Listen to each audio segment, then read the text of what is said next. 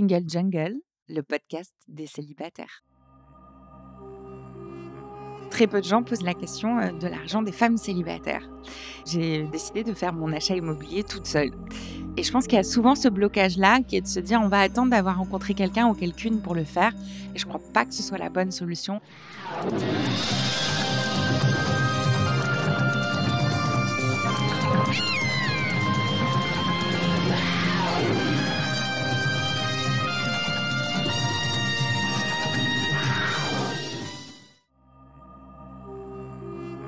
Je suis Louisa Amara et j'ai créé Single Jungle, un podcast dédié aux célibataires.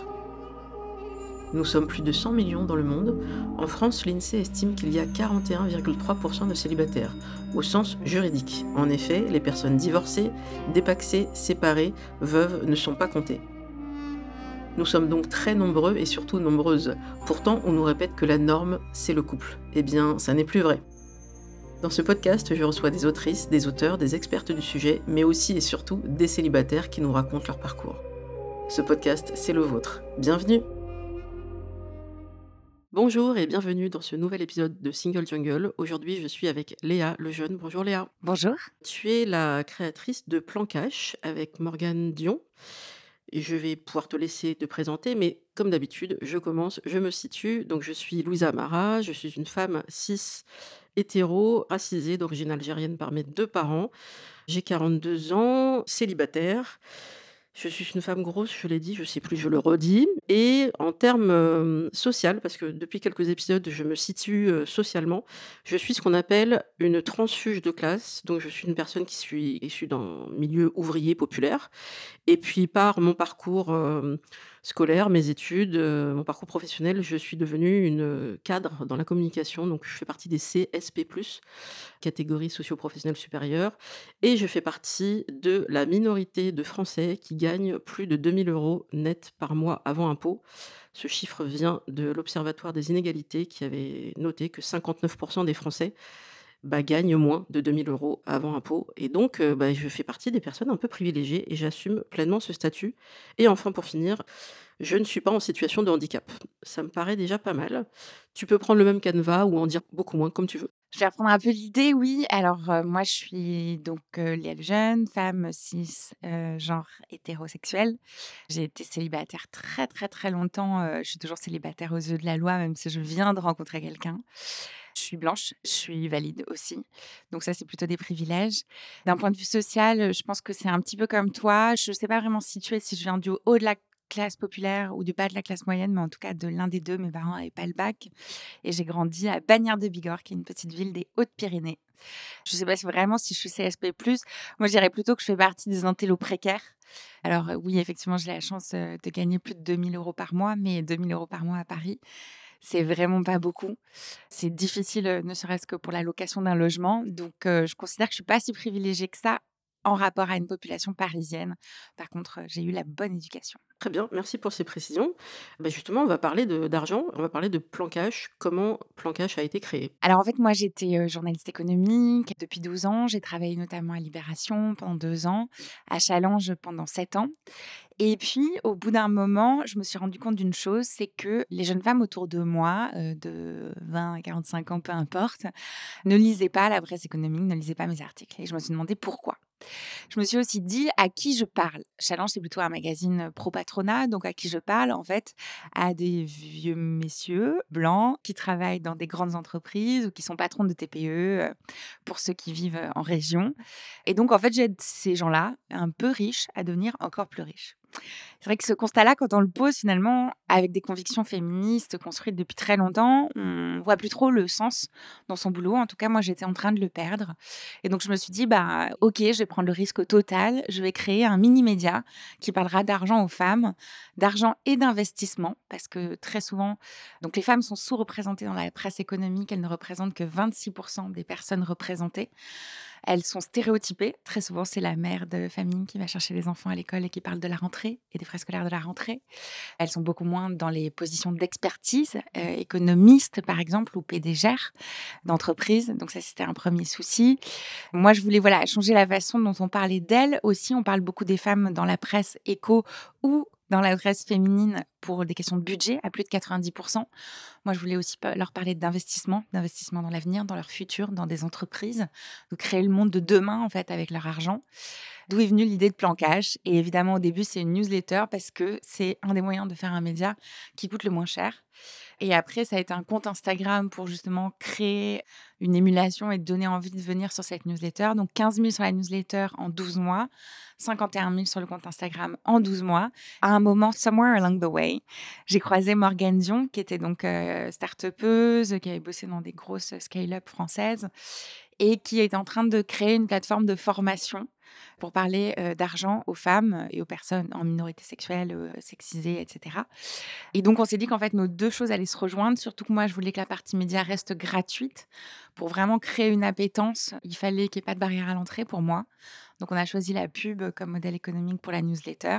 Et pour les formations, là, on sait qu'on peut avoir un petit revenu. Et donc, on a choisi un prix d'entrée qui est quand même assez bas à 29,90 euros pour permettre à un maximum de personnes d'y accéder. Voilà à quoi correspond Plan aujourd'hui. Et il y a eu plusieurs formations, plusieurs sessions déjà? Ah ouais, il y a eu des tonnes de formations. Je pense qu'on en est à 30 ou à 40. Il y en a eu deux sessions qui ont été gratuites puisqu'elles ont été sponsorisées. Et tout est encore disponible en replay sur plancash.fr. D'accord. Alors maintenant qu'on sait de quoi ça parle, il y a eu, comme tu l'as dit, beaucoup d'abonnés qui sont arrivés. Donc ça veut dire qu'il y avait un sujet. Et ça fait maintenant plusieurs années que le sujet euh, argent, femme, couple remonte dans les médias grâce à des ouvrages comme ceux de Titu Lecoq et avant elle Lucille Quillet et encore d'autres. Les gens, les femmes, commencent à comprendre que en fait, elles repartent, comme disait Titu Lecoq, un peu avec des pots de yaourt lors d'une séparation, parce qu'elles ont payé les courses, elles ont payé plein de choses, mais elles n'ont pas forcément investi. Donc, comment toi tu arrives à faire comprendre aux femmes que oui, tout le monde peut réfléchir à un éventuel investissement, y compris quand on a de très petits revenus. J'ai vu qu'il y avait pas mal de pédagogie sur euh, comment euh, voilà, arrêter un petit peu peut-être tous ces abonnements, etc.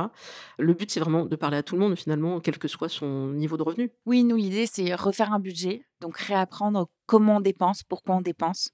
Ça, c'est la première étape. Et ensuite, investir. Et effectivement, on parle beaucoup des méthodes pour investir à partir de 50 euros par mois, qui sont des méthodes quand même beaucoup plus accessibles que les méthodes des youtubeurs euh, ou des crypto-bros voilà, qui t'expliquent comment parier en bourse. Et en fait, les risques de perte sont très, très forts. Donc, on est pédagogique notamment sur la méthode du DCA, qui est Dollar Cost Average, qui est l'idée d'investir un tout petit peu tous les mois, de la même manière pendant 10 ans, 15 ans, 20 ans, et qui permet en fait à la fin de s'en sortir avec un vrai pactole, grâce à une méthode qu'on appelle les intérêts composés. Donc, on explique plein de choses comme ça. Mais surtout, on explique que, en fait, il ne faut pas, parce qu'on est une femme et parce qu'on est éduqué en tant que femme, notamment avec cette idée que bah, il faudrait pas être trop vénal, que l'argent, ça ne nous concerne pas vraiment, que l'investissement, c'est une histoire de mathématiques et les maths, on n'est pas si fortes que ça, nous les femmes. C'est pas tout à fait vrai en plus quand on regarde les stats. Mais en tout cas, qu'il y a toutes ces questions-là qui se posent et qui freinent l'intérêt des femmes. Et qu'en fait, à la fin, il ne faut pas laisser son conjoint ou sa conjointe d'ailleurs gérer tout l'argent. Donc il y a cette question-là qui se pose. Mais alors cette question-là, comme tu dis, elle a été posée par ces deux autrices et puis aussi par euh, Céline Bessière et Sybille Golac dans Le genre et capital juste avant. Mais par contre, très peu de gens posent la question euh, de l'argent des femmes célibataires. Et ça, c'est vrai que moi, ça m'intéresse beaucoup parce qu'en fait, euh, c'est mon point de vue situé, c'est de là que je parle en tant que femme célibataire. Et je pense qu'il faut adresser aussi la question et pas se dire, en fait, moi, peut-être que j'ai pensé les choses, c'est que je me suis dit, ah bah, je vais finir par rencontrer quelqu'un. Alors, je, je rigole toujours en disant le prince charmant. Puis je me suis dit, il va arriver, allez, vers 28 ans, il va arriver, 29 ans, 30 ans, 31, 32. À 32 ans, il était toujours pas là. Et là, je me suis dit, bon, en fait, tous mes amis sont en train d'acheter en couple, très souvent avec un apport de leurs parents, avec un apport personnel de chacune des deux parties. Moi, j'avais la chance d'être hyper économe, donc d'avoir mis le maximum que je pouvais de côté. Et donc, j'ai décidé de faire mon achat immobilier toute seule. Voilà. Et je pense qu'il y a souvent ce blocage-là qui est de se dire on va attendre d'avoir rencontré quelqu'un ou quelqu'une pour le faire. Et je ne crois pas que ce soit la bonne solution. Après, il y a des garde-fous à bien sûr. Alors, acheter seul, c'est un sujet qui intéresse beaucoup de femmes. je me sens concernée aussi puisque je suis plus âgée que toi et que ces questions, j'y pensais, mais Pareil, je me disais: «Ben, ouais, mais toute seule, c'est compliqué» et puis, j'ai déjà eu, et je pense que ça, ça joue beaucoup. Quand on a des contacts avec son banquier qui sont pas toujours positifs, ben, ça peut nous freiner parce qu'on se dit: ben lui, quand je vais lui poser des questions, bah pardon, mais il va m'envoyer chier parce que quand j'ai eu besoin, vous avez des découvertes et gna gna gna, ça commence à aller mieux, mais c'est toujours pas ça. Il y avait, je pense, de mon côté, cette crainte d'aller ne serait-ce que poser la question et de pas me sentir légitime à poser des questions sur ce type d'investissement. Après, et ça, c'est une question qui m'a été posée par un spécialiste. Je pense qu'on est nombreuses à avoir cliqué sur vous payez tant d'impôts par an. Avez-vous pensé au dispositif loi Pinel? Alors moi, j'y connaissais rien du tout. Et donc, j'ai été contactée par certains experts, investisseurs, fiscalistes, ce que tu veux. Et une des premières questions qu'ils m'ont posées, j'ai trouvé ça très intéressant.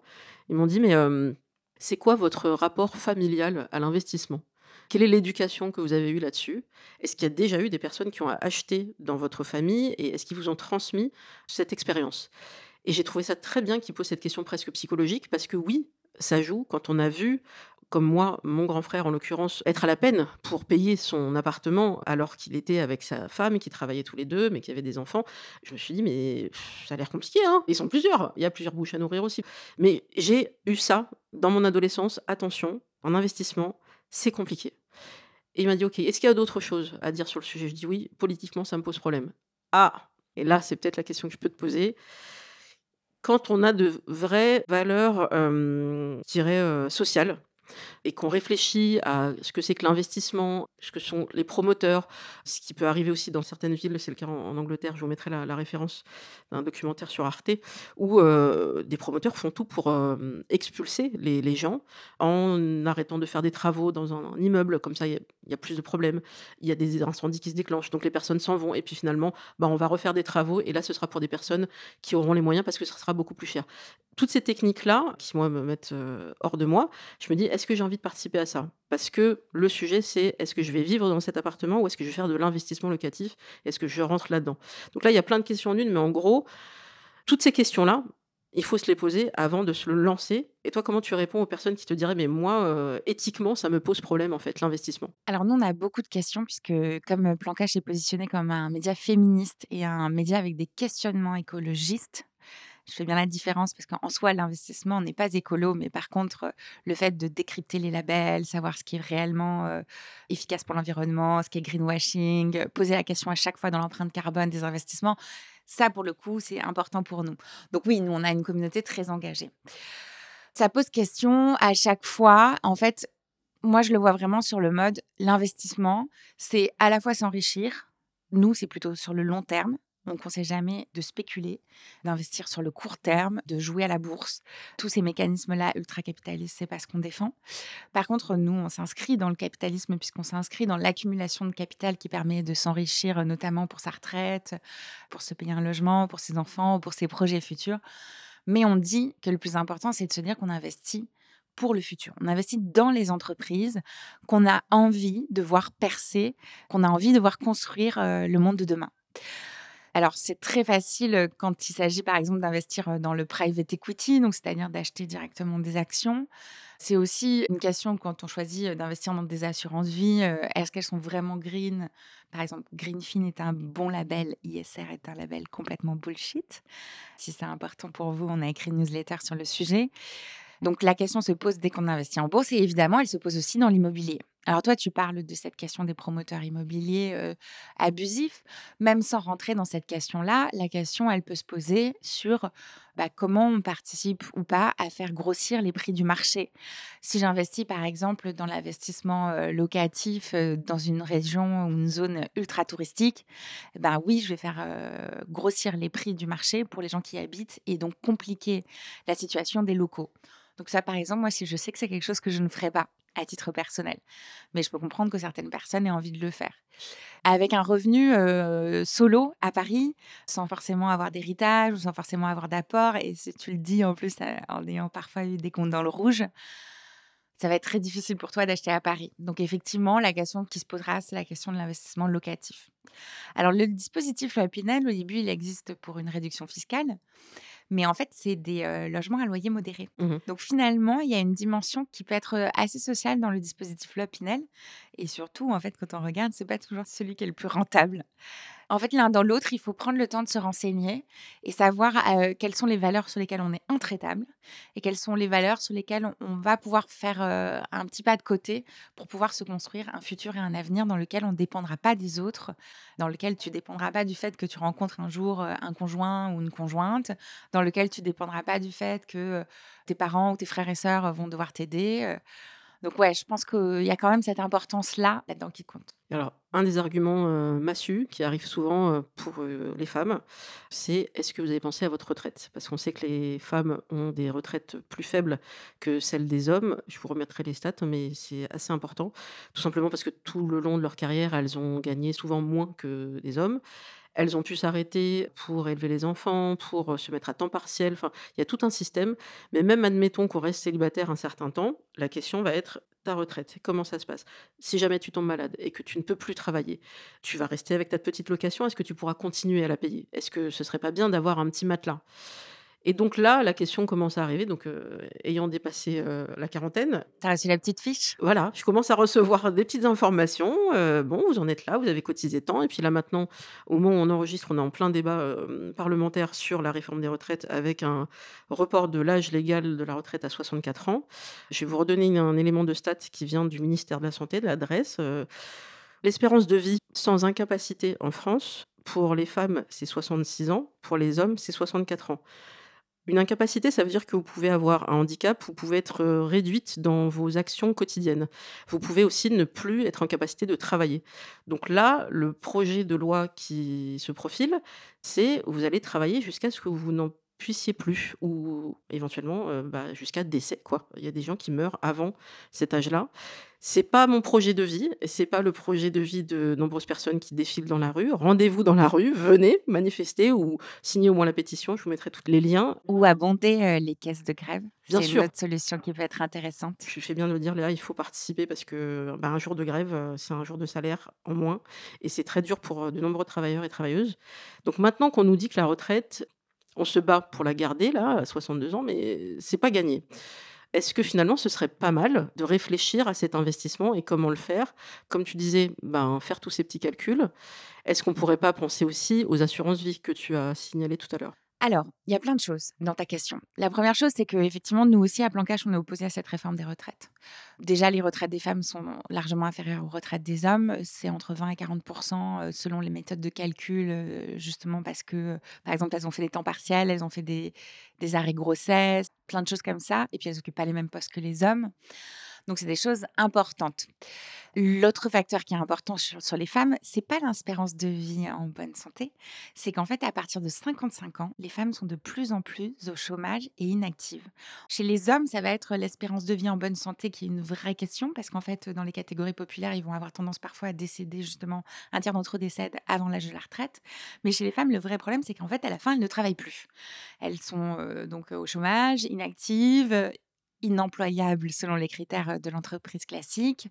Et donc ça, bah, ça crée un, un truc où en fait, elles n'arrivent pas à la retraite à taux plein. Moi, je pense, contrairement à ce que nous dit ce gouvernement, que la retraite par répartition n'est pas encore menacée. En tout cas, c'est pas ce que disent les rapports du Conseil d'orientation des retraites. Ils disent qu'il va y avoir un certain déficit, mais d'ailleurs, il n'y en a pas cette année, il est même excédentaire. Ce sera dans quelques années, puis ça va se rétablir.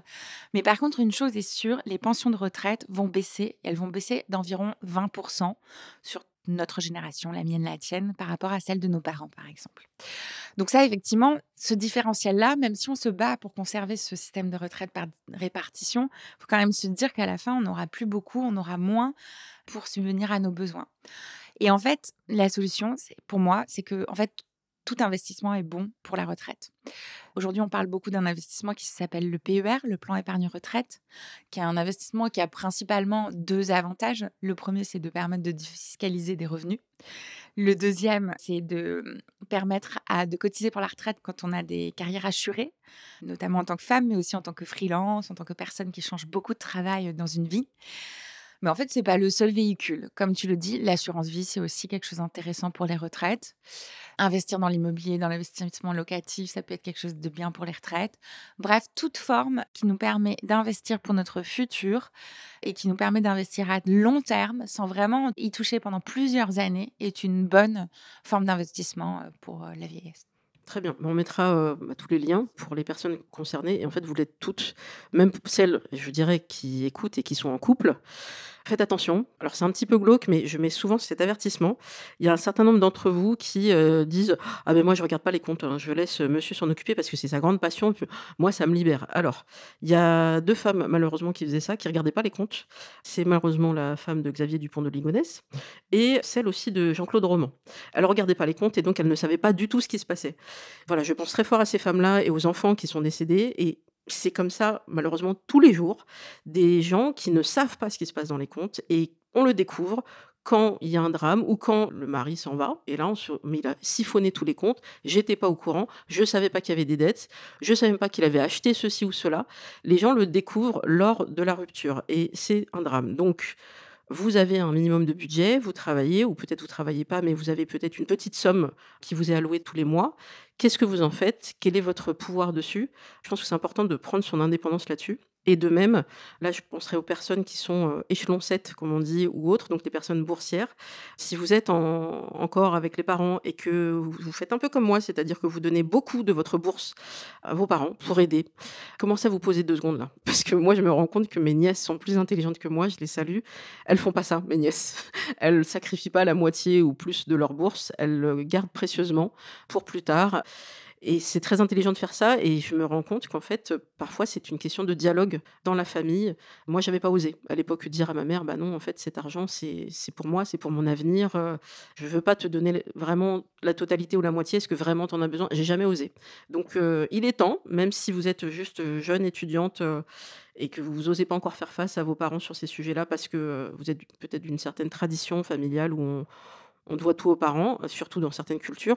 Non, vous êtes euh, adulte, vous votez, vous avez 18 ans, il est temps de vous prendre en main. Et pour moi, il est jamais trop tard pour faire les comptes, tout simplement. Ça m'inspire deux choses que tu dis. Alors moi aussi, j'étais étudiante boursière. D'ailleurs, euh, à l'époque, c'était pas échelon 7, c'était échelon 5 le maximum. Et en fait, moi, ce que je faisais, c'est que, bon, c'est vrai que je travaille beaucoup. Parfois, c'est souvent ma meilleure solution pour ne pas dépenser, en fait, d'être vraiment très concentrée dans le travail et du coup de ne pas être bah, dans le consumérisme et dans la consommation. Mais surtout, je mettais toujours de l'argent de côté, tous les mois. C'est-à-dire que même si la bourse était petite, même si je vivais dans ma CTU, même si j'étais à Sciences Po, qui est plutôt une école élitiste, où quand les gens sortent, ils vont boire des verres dans des cafés branchés. voilà, ils ont un certain niveau de vie. Je mettais toujours 5, 10, 15, 20 euros de côté. Toujours cette petite somme. Et en fait, quand j'ai terminé mes études, j'avais 2000 euros de côté. J'ai fait 7 ans d'études. hein. Mais j'avais euh, 2000 euros de côté et je pense que ça, c'est important. L'autre chose dont tu venais de parler sur le couple, je pense que c'est important juste d'introduire la notion de violence économique dans le couple.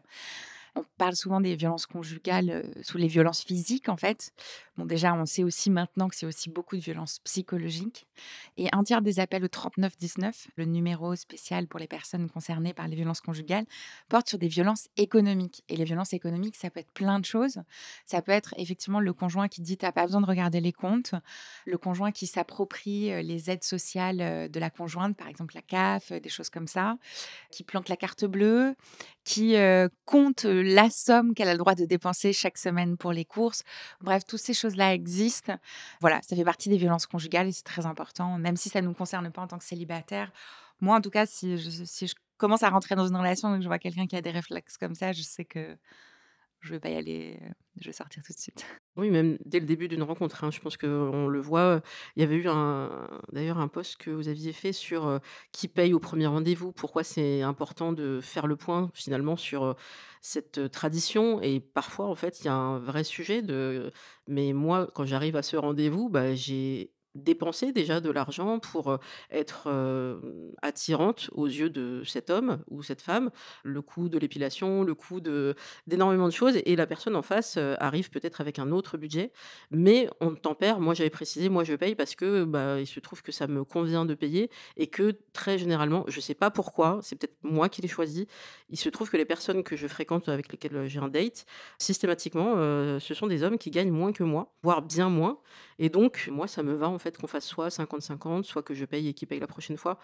En tout cas, on peut le communiquer, on peut en discuter. C'est marrant parce que cette vidéo, on l'avait fait un peu, heu, provoque, Mmh. parce qu'en fait, le principe, c'était quand même de rappeler tous les coûts cachés d'un date. Donc moi, j'ai fait beaucoup, beaucoup de dates et c'est vrai que, voilà, il y a tous ces trucs esthétiques, tous ces trucs qui permettent d'avoir confiance en soi et puis de correspondre, en fait, aux normes de la bonne meuf, hein, puisque c'est un peu ça qui se passe, heu, quand on est, heu, en tout cas dans un cadre hétérosexuel.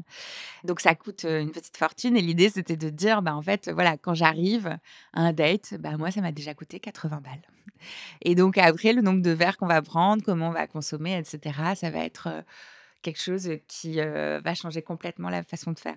Alors, pour info, ça avait fait énormément de polémique parce qu'il y avait plein de femmes qui disaient: «Oui, mais moi, je suis très indépendante, je refuse qu'on me paye le premier date».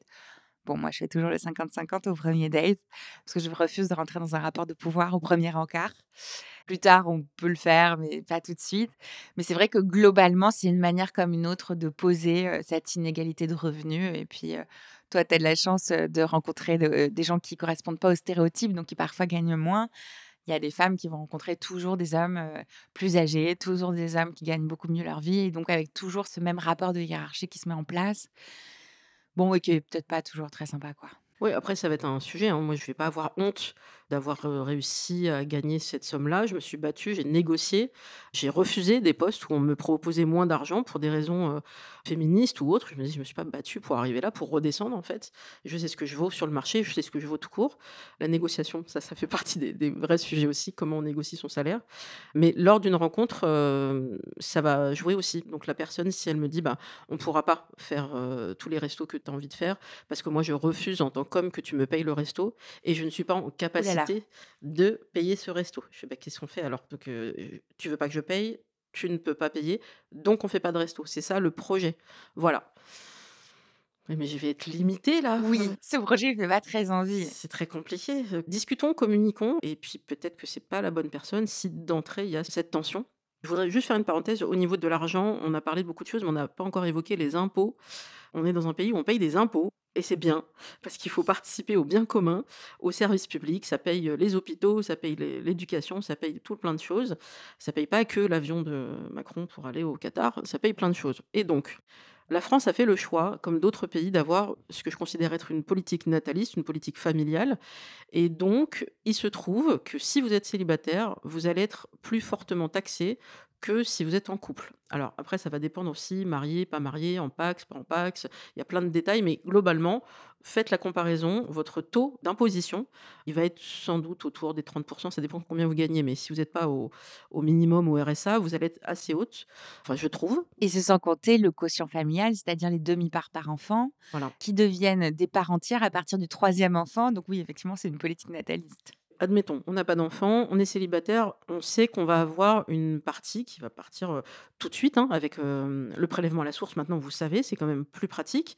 Mais vous pouvez avoir aussi un rappel. Donc là, je pense à toutes les personnes qui m'ont envoyé des messages quand, heu, comme moi, elles ont découvert, en septembre qu'on allait avoir un un surplus à payer en septembre, octobre, novembre, décembre et pas un petit surplus. Moi, j'ai fait le calcul, j'étais à plus de 460 euros à payer par mois et j'ai fait le calcul, ça revenait à peu près à un cinquième de mon salaire, n'ayant pas d'autres revenus que mon salaire. Il y a un cinquième de mon salaire qui va partir entre septembre et décembre, en plus du prélèvement à la source. Qu'est-ce que c'est que ce merdier? Alors attends, d'abord, tu as fait une petite erreur. Est-ce que tu avais une épargne de précaution? Non! Parce Alors que normalement, tu dois constituer c'est la deuxième conseil du budget. Le premier conseil du budget, c'est ne pas dépenser plus que ce l'on touche. Et le deuxième conseil du budget, c'est constituer une épargne de précaution, c'est-à-dire mettre de l'argent régulièrement de côté pour avoir un petit paquet. On considère en France, comme on a beaucoup d'aides sociales par rapport aux États-Unis, que c'est environ trois mois de salaire, qui vont te permettre de faire face aux coups durs si tu perds ton emploi ou si tu as un fameux rattrapage d'impôts. Donc normalement, ça, Ça doit être budgété. Ouais, alors c'est vrai j'avais un petit budget quand même, quand je dis non, j'avais un petit budget qui venait en fait d'un précédent poste où j'étais partie, puis du coup il y avait les sous du préavis. Je me disais: «Ce truc-là, je le mets de côté pour, heu, un vrai projet, heu, pourquoi pas un projet immobilier? Pourquoi pas?» heu, j'avais plein d'idées pour ce truc-là et pour moi, c'était pas pour les impôts. Là, ça a aidé pour ça, mais je me suis quand même dit: Attends, je suis toute seule? Et en fait, non, je vois plein de messages de gens: «Bah, moi aussi j'ai un rappel, qu'est-ce que c'est? Est-ce que c'est parce que j'ai changé de poste, j'ai changé de situation? Il y a eu un différentiel à un moment donné, j'ai pas forcément prévu quand j'ai eu cette prime il y a plusieurs mois.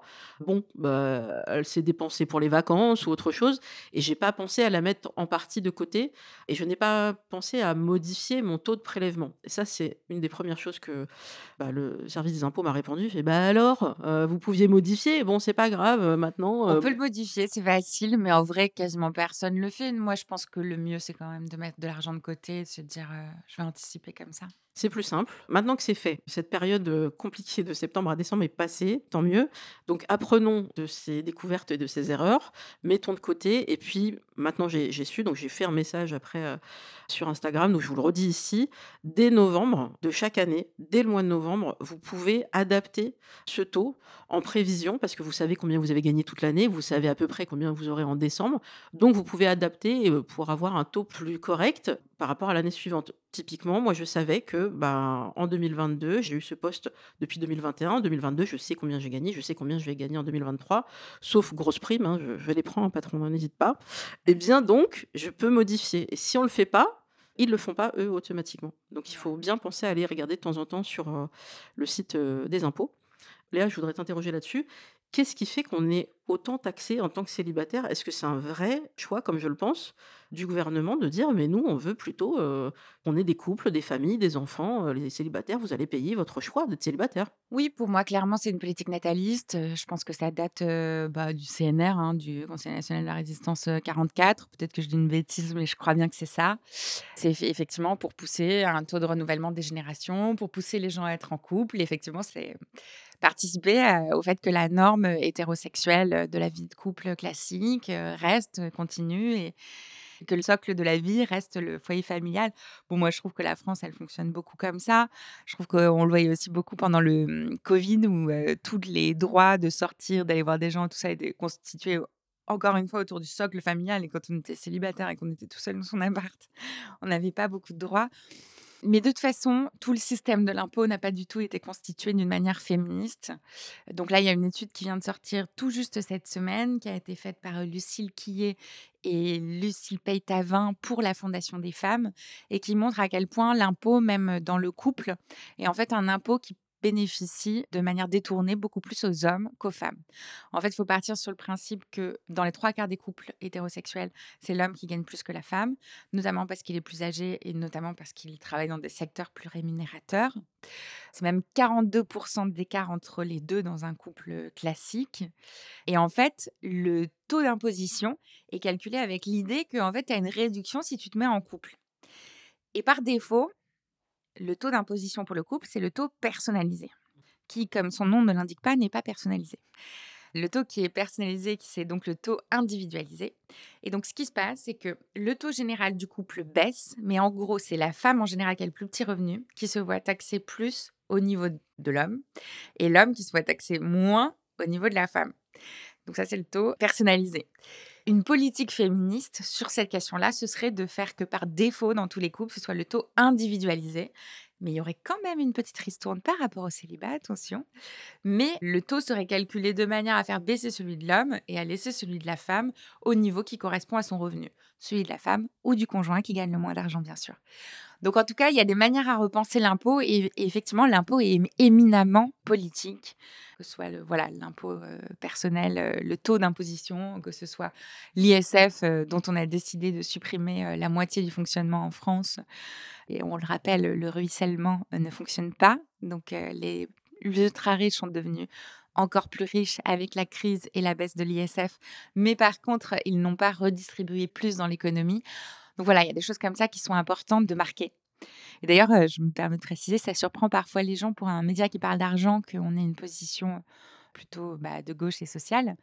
Mais justement, je trouve que c'était important qu'il y ait aussi un média économique qui porte cette vision-là, qui n'est pas une vision anticapitaliste, mais qui est une vision antilibérale, anti-surconsommation et féministe dans les questionnements général. Oui, mais c'est pour ça que je vous invite à, suivre Plan Cash, à vous abonner.